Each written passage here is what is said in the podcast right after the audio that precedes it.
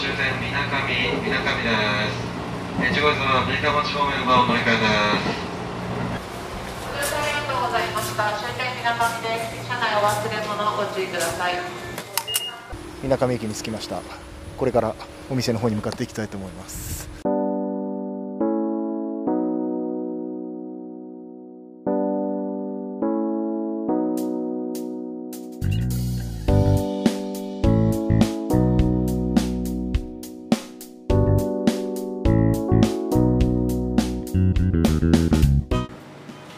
新聞公式ポッドキャスト馬が舞うをお聞きいただきましてありがとうございます。この番組は群馬県の地方新聞縄文新聞で働く社員たちの裏話にスポットを当て実際の取材現場や紙面イベントなどのエピソードを紹介していく裏方ラジオです。現場で奮闘するリアルな声を聞いていただき少しでも縄文新聞のことを身近に感じてほしいというそういった願いが込められています。ご案内は営業局の日野原明と総務局の伊藤奈々です。よろしくお願いいたしよろますしくお願いします。先週は選挙の話題ということではい。はい、まあある意味でも新聞社らしいそ,、ねんな回となっておりましたはい。で冒頭なんですけどはい。今回はちょっとね水上駅に降り立つ音声から入るというちょっとレアな演出をさせていただいたんですけれどもいいですね。本日は出張収録となっておりますはい。スタジオを飛び出して我々は現在群馬県の水上町に来ております。まあ少しでも旅感を感じていただけたんじゃないかなと思いますけれども、ね。はい。今回は農家とシェフスペシャルということで夏野菜の魅力について語り合っていきたいと思います。本日のゲストは農家の深見康平さんとシェフの阿部達也さんです。深見さんはね最近ではまあ地元テレビ局の農業系番組にも出演される。そうですね。ご覧あ見ましたか？見ました見ました。印象的な T シャツで出られてたやつですね。そうそうそう。今注目の若手農家ということで、はい。まあ、農業法人も経営されているというそういうことですね。はい。はい。そしてシェフの阿部さんは深見さんの野菜をお店で出しているというつながりで今回お店で収録をさせていただいております。そうなんですよね、まあ、それでみなかみに今やってきているとはい。いうことでございます、実際にお料理を作っていただくうんうん、ということになってますのでそうですね。その音もはい。皆さんに楽しんでいただければと思っております。収録の都合で今私厨房の中から 喋ってますんでね。シェフの方と一緒に夏野菜の美味しさをね皆さんに伝えていきたいかなと思います、まあ私も実家が農家ですからね。農家で生まれ育った日野原としてはねいろいろこう ちょっとトークしてみたい部分もありますので、はい。はい、やっていきましょう。それでは早速始めてまいりましょう馬が舞う。スタートです。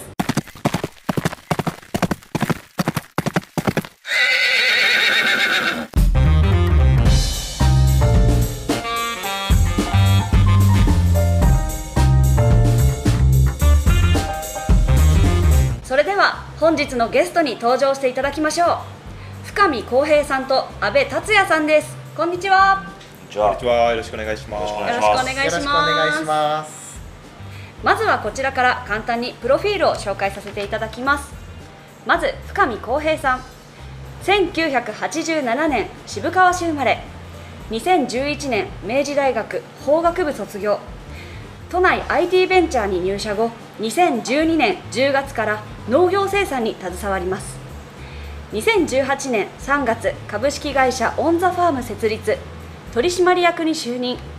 より深く農業地方の課題に挑戦したいと考え2020年9月より独立しランドマークファームを設立代表に就任されました。そして阿部達也さん。1975年みなかみ町生まれ。町内の民宿に生まれ町内で採れる山菜や野生動物の肉を使った料理を見て育ったそうです。生まれ育った環境の食材の素晴らしさに気づきその食材を生かしたいと思われたそうです。そして2020年11月に地元食材を生かした料理を提供するお山の食堂単独和祭をオープンされました。ご自身も漁師としても活動されていらっしゃいます。深見さん阿部さんよろしくお願いします。よろしくお願いします。そうすると今回農家とシェフ会ということですので、はい。まあ、最後はね深見さんの野菜を安倍さんが豪快に調理するというところまはい。で持っていきたいんですけれども、楽しみですね。ちょっと深見さんとまずトークをしていきたいと思います、はい。はい。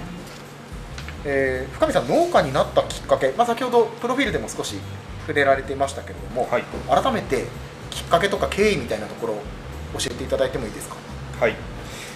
まあ、結構いろいろあるんですけども、はい。まあ、特にあの思ってたのが、まあ、東京でに大学で行って、でやっぱりいろんな人がいて、ええ。まあ、人材も集まってるなっていう思いもあったんですけども、まあ、同時にあの地方だと、まあ、人がどんどん減っちゃってたりえするっていう部分もあったので、まあ、そういう地方でも活躍できたり地方を盛り上げられるような仕事をしたいなっていうのが、まあ、一番の、えまあ、きっかけかなっていうふうに思います。深見さんってもともと農家の出身とかそういうわけでは？そうなんですよ。ももともとはもう本当に会社員のあの、まあ、父は会社員なの全くあの、ね、畑もないですし農家でもないというようはな状態から始めたというような感じですね。まあそういうところもあって、もうね某農業系番組にもね登場されるわけです。そういうところもあってへー。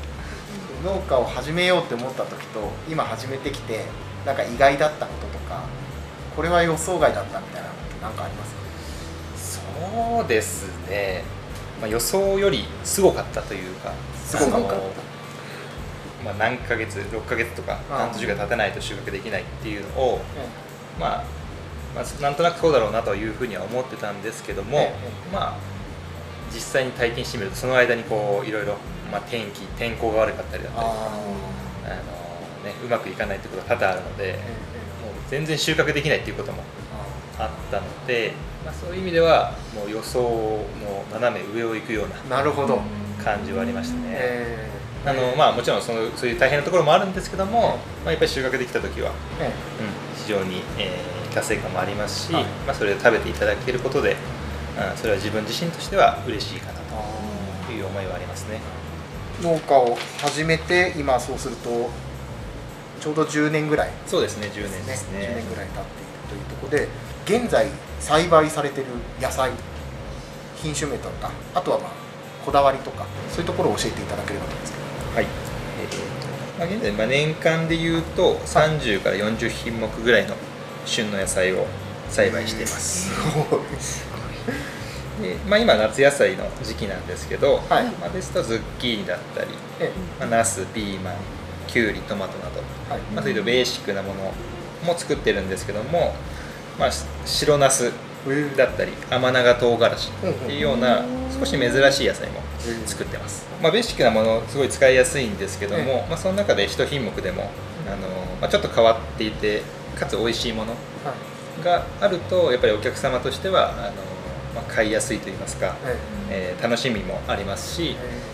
まあ、そういうところであの好評だった白ナスだったり甘長唐辛子とかは作ってますね今日ちょうどね今テーブルの上に深見さんが作った野菜も並んでますけど。これがどうなっていくのか楽しみでしょうがないです。ねもうなんかツヤツヤしてたりね、うん。フレッシュな感じがこうなんでしょう見ただけで分かってくる感じですけどね、これなんかこだわりみたいなものとかっていうのはありますか？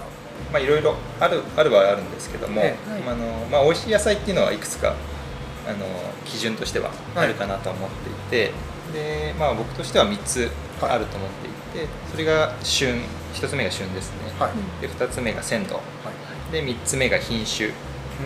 この3つかなというふうな形で、まあ、こだわそこにこだわって、まあ、美味しい野菜を作るような努力をしています、まあ、やっぱりあの野菜も美味しい旬が季節があって、まあ、それを、まあ、新鮮なうちに、はい。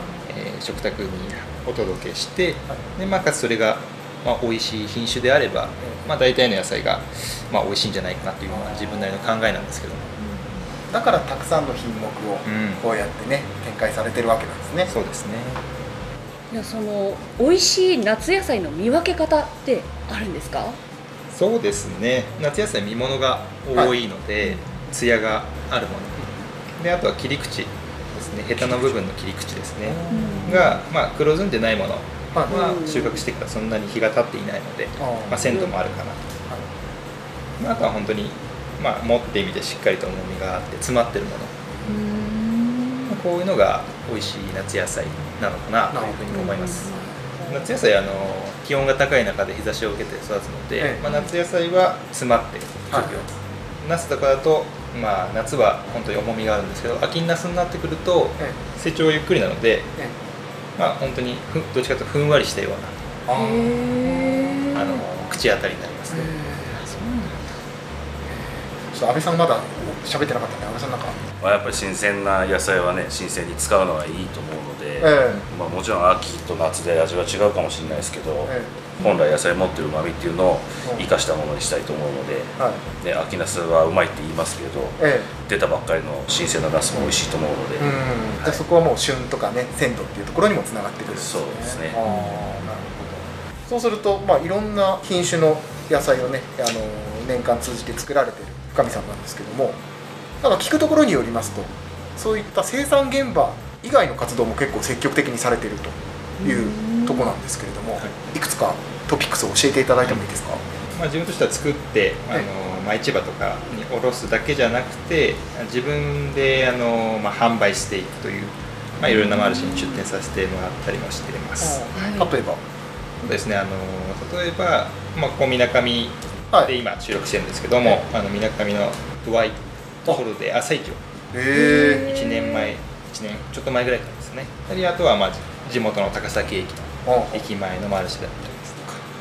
駅以外にもあるんですか？こういったマルシェに出店するという感じではないんですけども、うんあの企業様に訪問してええ。そこであの企業のあの従業員の方あに販売するということもあの取り組みとしてはしています。あへえいいですね。会社にいながら新鮮な野菜を。取れたてのがその日のうちにみたいな感じですもんね。そうですね。あのその日のうちに。なのでまあ会社にいながら畑を感じてもらえるというようなところはかっこいい。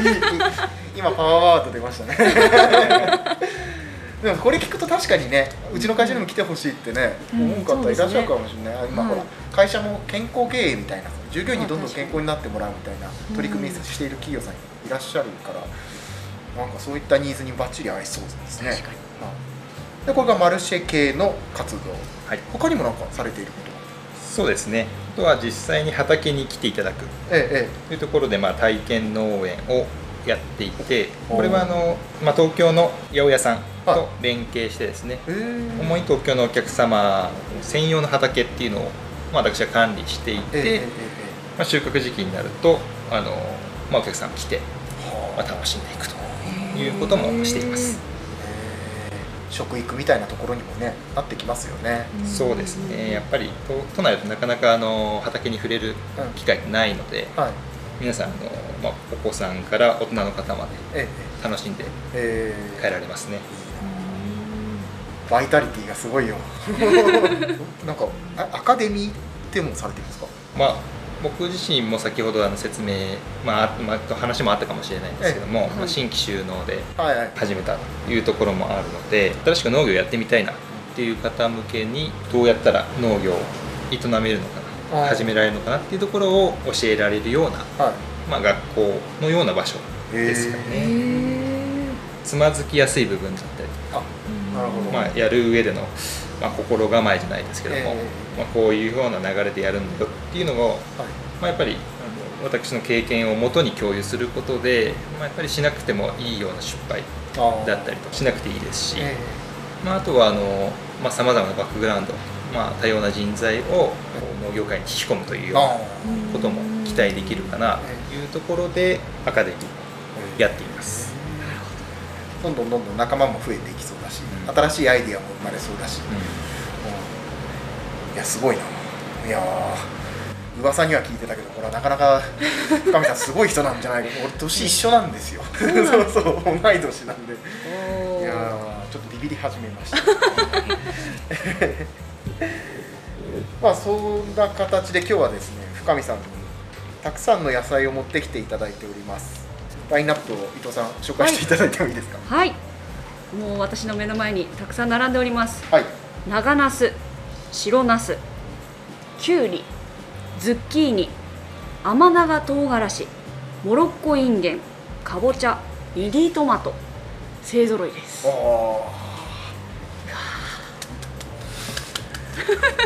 オールスターですね。夏野菜オールスターズが今目の前に今日の出来栄えはいかがでしょうか？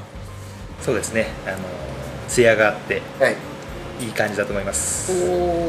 じゃあここまではね夏野菜の見分け方とかい。美味しさとか特徴みたいなことを教えていただいたんですけれども安倍さん。はい。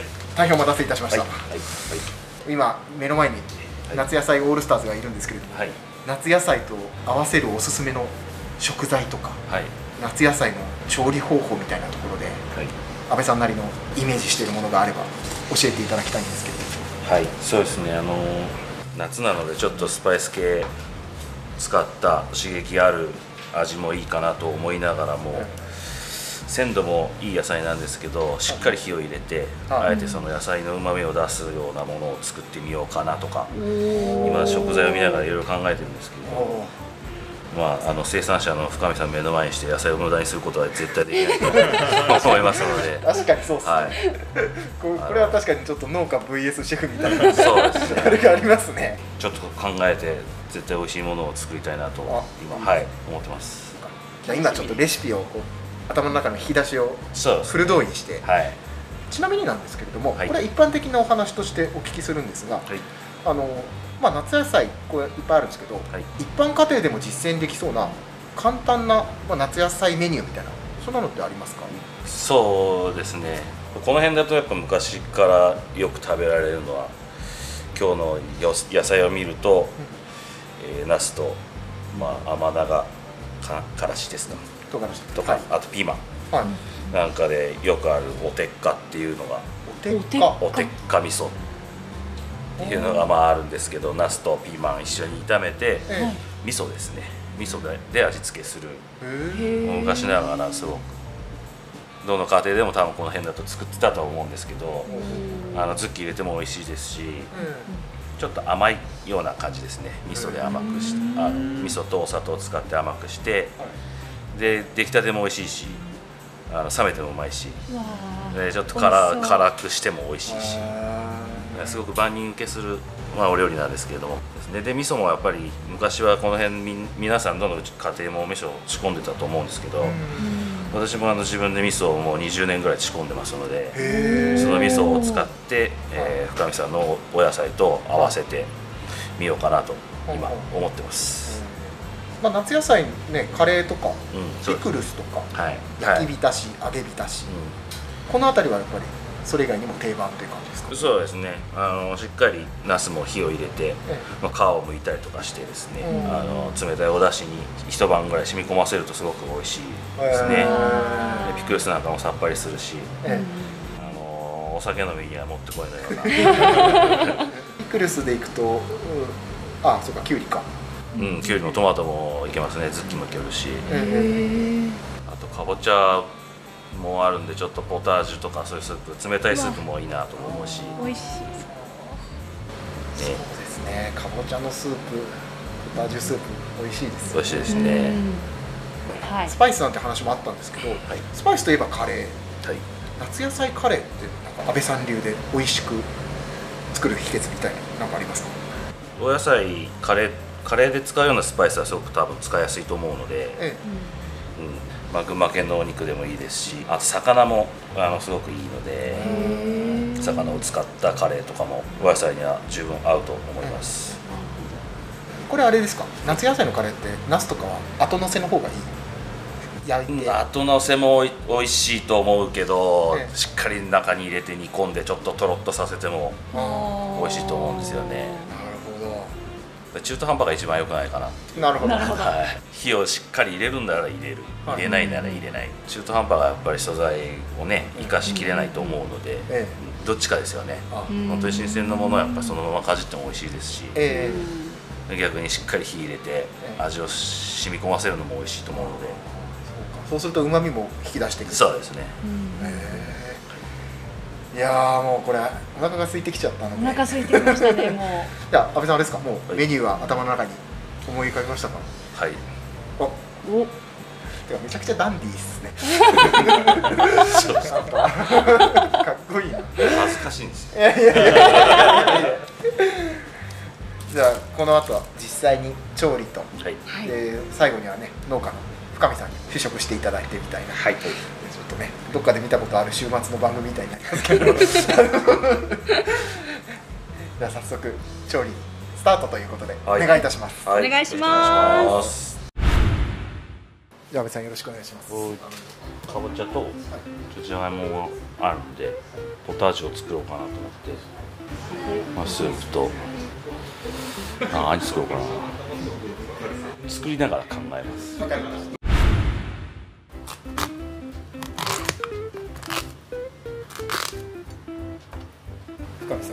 鮮なかぼちゃが今4つ切られました。まずポタージュを作られるということで。はい。かぼちゃとじゃがいもが少しゆっくり煮込んでいくということで。した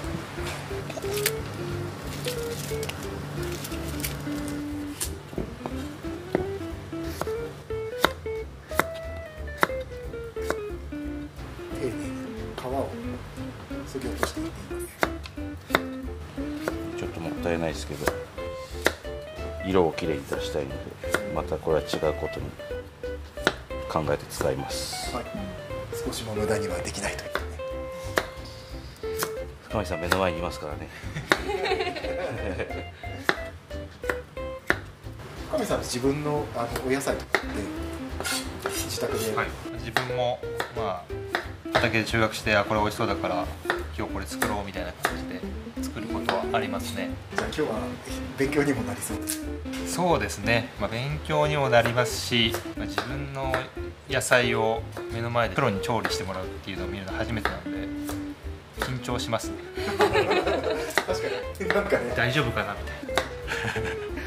逆に俺が大丈夫かなって感じます。ねじゃがいもです。ピーラーで皮をむいてますこれ品種は？品種は出島っていう品種前送ってもらったやつ。そうですね。うまかったこ出島の特徴っていうのは？そうですね。あの本当に使いやすいじゃがいもで、まあ、形も大きいですし煮てもそこまで煮崩れないし、えーまあ、ポテトサラダとかにしてもホクホクで美味しいというような感じですね。これはバッチリ火を入れてねれそうですね。今年のじゃがいもの出来栄えとかっていうのは例年とどうですか？そうですね。えーっと良かったと思います、ちょっと掘る時期に雨がまとまって降ってしまったので大丈夫かなっていうところもあったんですけどその後雨が上がったのでなんとか収穫までこぎつけました。あ玉ねぎが入りました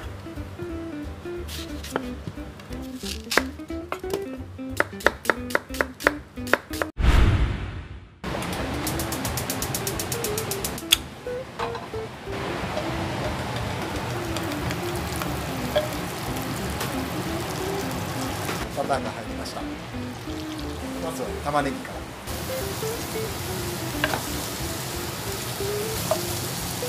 玉ねぎを軽く炒めてその後かぼちゃとじゃがいも。そうですね。まあこの後しっかり火入れるんで特にそんなに順番はこだわらなくていいと思うんですけれど。火の加減は強いようなあの無理に強くしなくていいと思うんですよ。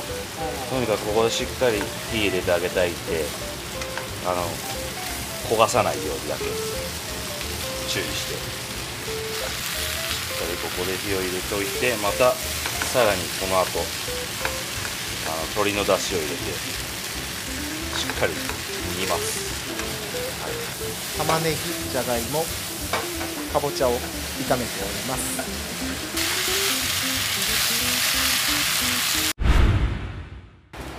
さあポタージュに続きまして。ズッキー完全生で食ったらあれかな。よくピクルスにはピクルスというかオリーブオイルと塩で揉ん。で。薄切りとかはね。薄切りで。塩でちょっと強めに入れれば大丈夫か。そうですね。しんなりしてくるので。おい。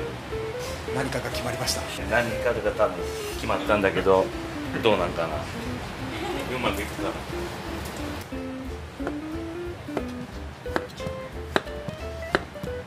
今ズッキーニを乱切りという形でで緑のズッキーニと黄色いズッキーニがあるんですよそうなんです。黄色もあるんです味が違うっていうわけじゃないんですけど彩りの。いいですね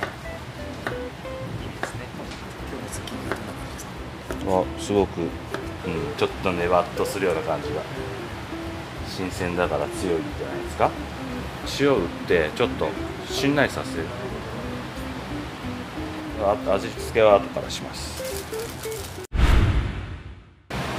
ナスです。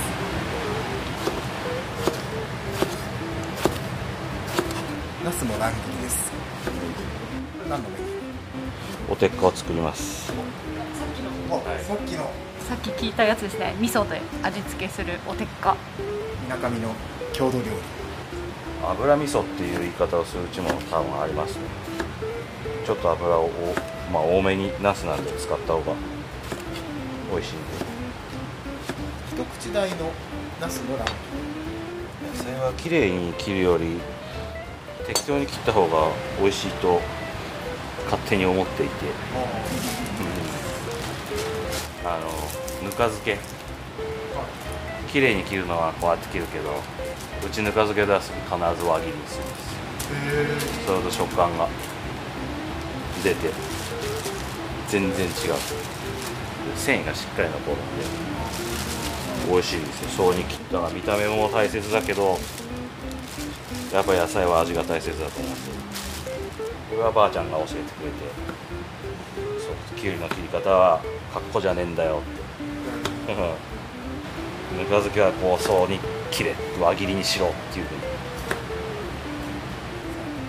の乱切りに加えて、えー続いてピーマンですね。ピーマンも夏の野菜です。ナスでも全部使ったから4本。あようん。とピーマンが今、えー、7個8個ぐらいおてっかって名前の由来みたいなことなんですか？でも名前の由来は俺が作った名前じゃないから分かんないんですけど。昔から、うん、そう呼ばれている。かおてっかっていう言い方を私伊勢崎なんですけどあんまりない神味噌って違うのかな？味噌炒めみたいな感じだけど油味噌っていう言い方とかおてっかおてっか作りがここで。いよいよ炒めに油多めでちょっとお肉を炒めます。そうですね。肉の油も出したいんでちょっと強めに強に火を入れてその油をこんななナスに吸わせたいまだ油足しますもうちょっやっぱ油吸ったナスって美味しいナスと油はね。ナスとピーマンが入りました。ここからさらに炒めていきます。シンプルといえばシンプルです。シンプルです。あとお砂糖とお醤油と味噌。お醤油ちょっと味噌だけなんで。どこれでちょっとゴロゴロ気味のナスが歯応えがきますそうです。これもやっぱしっかり油吸わせて火をしっかり入れてあげた方が美味しい。細かくやりすぎるとそうです。水分が全部飛んじゃうんで。す、いじりたいけどいじらない。いじっちゃっても美味しくないなやっぱり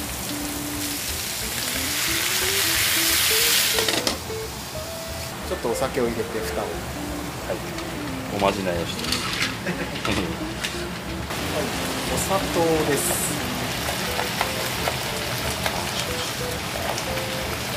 結構甘めにした感じ。そうですね。あのやっぱりばあちゃんがよく作ってくれたんだけどばあちゃんの味が甘めだったんですよ。だからね自然と俺もそう甘めの味になってしまうというお塩おそして味噌です。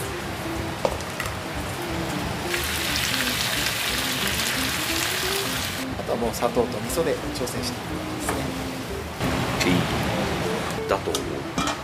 おてっか味噌完成です。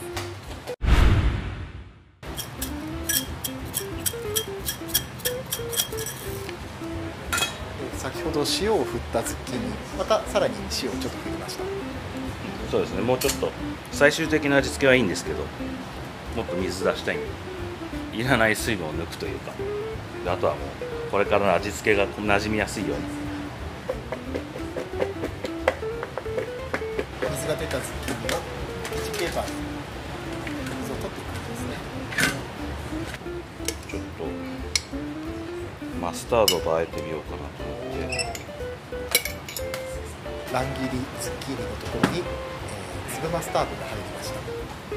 マスタードってなんか意外な感じがしてどんな味がするのか楽しみです。さあそしてクミンクミンシード。これはコリアンダーをちょっとスパイスですあ急にスパイスの香りが2品目完成です。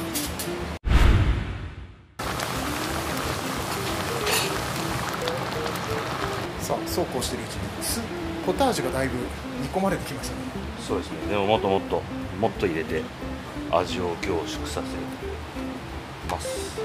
まだまだですね。鶏肉と野菜のスープでどんどんどんどん水分が少なくなっている味が凝縮されていく感じです。確かにどんどんあの野菜の形がなくなるぐらい溶けていっててなんか最初より全然量がなくなってますね。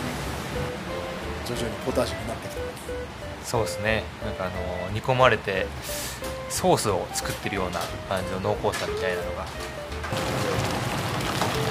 濃度が出てきてこれはもっともっとドロドロになるまでもっと詰めます。ポタージュですうん、もっと詰めて水分調整は後です。ねねっとりしたポタージュが。これまだパポタージュになってないんですよ。一回ペーストにしたものを作っておいてあげるとソースにもできるしスープにもできるしだからここはまだポタージュじゃないんです。なるほど出来上がってポタージュなんです。ポタージュの素みたいな状態なんですね。そうそうですこれからまたミキサーかけてで何で伸ばそうか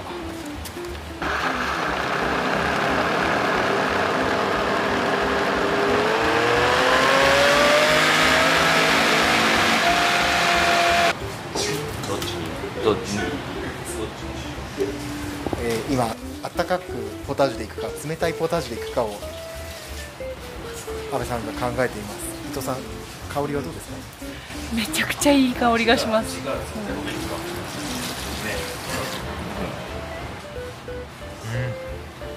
美味しそうですね。料理が完成しました深見さんずっと調理の様子目の当たりにしていかがでしたか？そうですね、まあ、あの緊張半分楽しみ半分で、はい。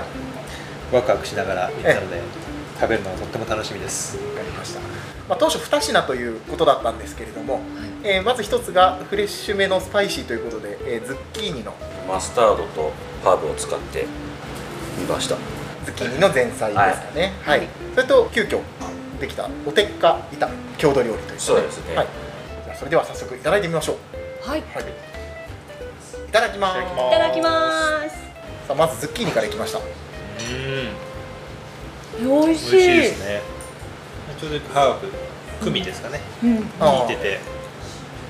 美味しいですね。なんかマスタードってちょっと意外だったんですけど合いますね。美味しいです。余分な水分だけちょっと抜いてお野菜の味が濃くなるようはい。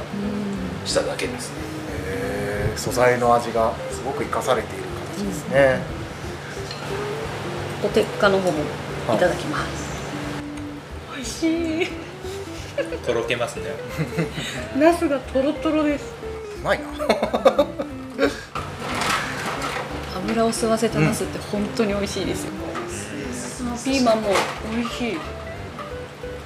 すごいなんか野菜大きく切ってるからその野菜の味がしっかりしますねなんかとっても上品な麻婆茄子みたいなでも辛みはそんななく、でも旨味がすごいっていうね、うん。辛みは今今日は一一切入れてないです、ねすはいごいですね、ポタージュの素がポタージュになりました。すごい。かぼちゃがまだやっぱ若かったんででもねなんか後半フレッシュなかぼちゃの味というかが来るんでこれはこれちょっと面白いかなと思って。でちょっと豆乳で伸ばしてはいあの塩塩と味噌？で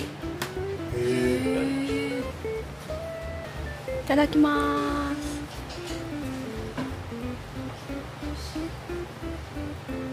うわ美味しい。かぼちゃとじゃがいもとすごいなんか野菜本来の甘みがしっかり出てめちゃくちゃ美味しいです。うんしいですね。あのまだ若いのでダイレクトには来ないんですけども最後の方にかぼちゃの味、まあ、あと甘さもほのかに感じられてもうこの冷製スープとして一一品になってるなと思いました。お濃厚。すごい。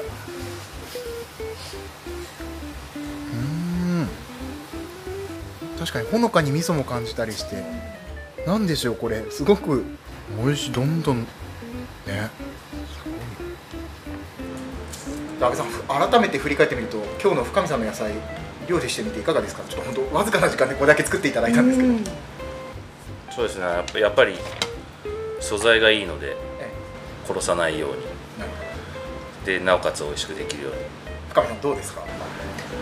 そうですね、まあ、自分の野菜が料理に変わっていく瞬間にえ出会えて今日は本当に良かったなと思いました、えっと、今後の目標みたいなのをお二人からちょっとお聞きしていきたいんですけれども安倍さんから聞い。ていきたいんですけど、今後の目標とか展開とかそのなんか。そうですね。やっぱり食材を生かすこととあとみなかみの環境。はい。このいい自然の中でお食事をしてもらいたいっていうのがあるのではい。今後は、まあ、テラス席をあ使ってお食事の提供とか、ええ。あとはそうですね通販とか。おおみなかみにも来なくてもはい。その味が届けられるような方法を今後は考えていきたいなと思ってます。いろいろな確かにですね。テラス席も素敵でね、うん。ええ。あ伊藤さんせっかくなので、はい。お店の情報を。はい。安倍さんのお料理ぜひ食べてみたいとはい思われた方はみなかみ駅からはい。徒歩10分の場所にありますはい。小山の食堂タントクワッサイひらがなですね。えタントクワッサイはい。で調べてみていただければと思います。もうね頑張ってくれば歩い歩いても来れるという温泉街の近くということですね。はい。でもインスタグラムで「ハッシュタグ #TK アタック」と調べていただくとタントクワッサイでお食事をされた皆様のはい。美味しい写真と声が見れるかなと思います。わかりました。言っていいかもしれないですぜひぜひ皆さんあの今日はね音だけだったので、はい。ぜひ香りと味とそれぞれ楽しんでいただいてあとお酒もねはい、おすすめのお酒がいっぱいはい、揃ってるということで先ほどねうちはまずい酒置いてないなみたいなね。そうですね。やっぱりあのお酒を飲んでいただいて、あのみなかみの食材、群馬の食材と合わせていただきたいなと思ってます。はい。で、ワインがやっぱり中心なんですけども、えはい、あの国産のワインからあとは外国産のワインまであのなるべくお客さんのご要望に添えるような形で、あの種類はある程度豊富に置いておくように頑張っておりますので、ぜひワインとお食事を楽しみに来ていただければなと思います。えありがとうございます。ありがとうございます。安倍さんそして、えー、担当クワッサイン今後ぜひ皆さん注目というところで、さあ深見さん今後の展開や目標などあれば教えていただきたいです。はい、えーまあ、僕の場合はまあ変わらず野菜を作り続けていくこと。と、まあ、あとは本当にマルシェでマルシェとか、まあ、体験農園とかで直接お客さんと、まあ、触れ合うことで、まあ、この農業と、えーまあ、一般の人との、まあ、距離を、まあ、縮めていけるような活動をどんどんやっていければなというふうに思っています。ありがとうございます。こちらも、えー、ランドマークファームで検索すると出てきますかね。深見さんの活躍がね、まあ、各種メディアでも今引っ張りだこという 注目の若手農家となっておりますので皆さん深見さんの活躍にもぜひ注目してください。はい。本日は深見さん安倍さんどうもありがとうございました。ありがとうございました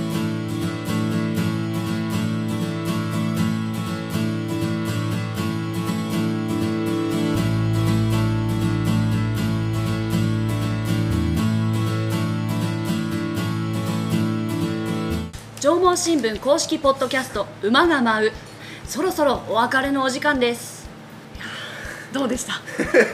いやいつもお腹がすくねとかいう回はあったんだけど、はい。え本当に食べちゃうことになるね。もう試食までいっちゃいました。い いやーただ本当なんかさあの、はい。カウンターに並んでるお野菜がどんどん素敵な魔法のように美味しい料理にほんと魔法だよね。はい。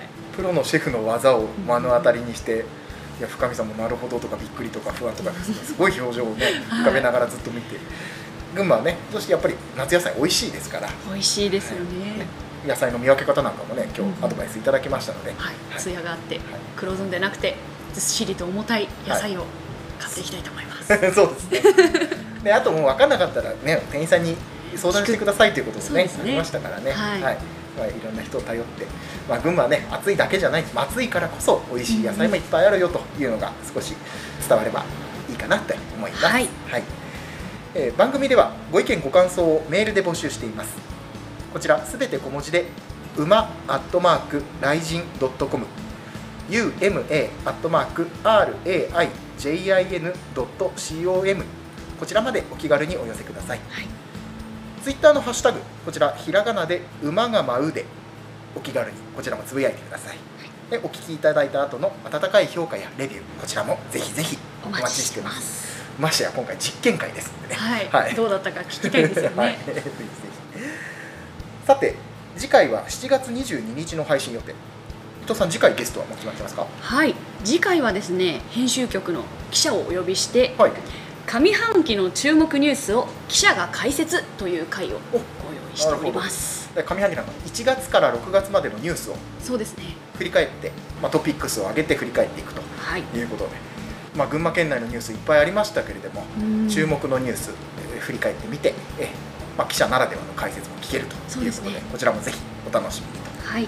まあ、皆さんもぜひみなかみに暑い夏をね暑い夏でもみなかみは少し涼しい、そうですね。ね、でいろんなアクティビティもあるということでうん。みなかみぜひお越しいただけたらいいんじゃないかななんて思います。はい。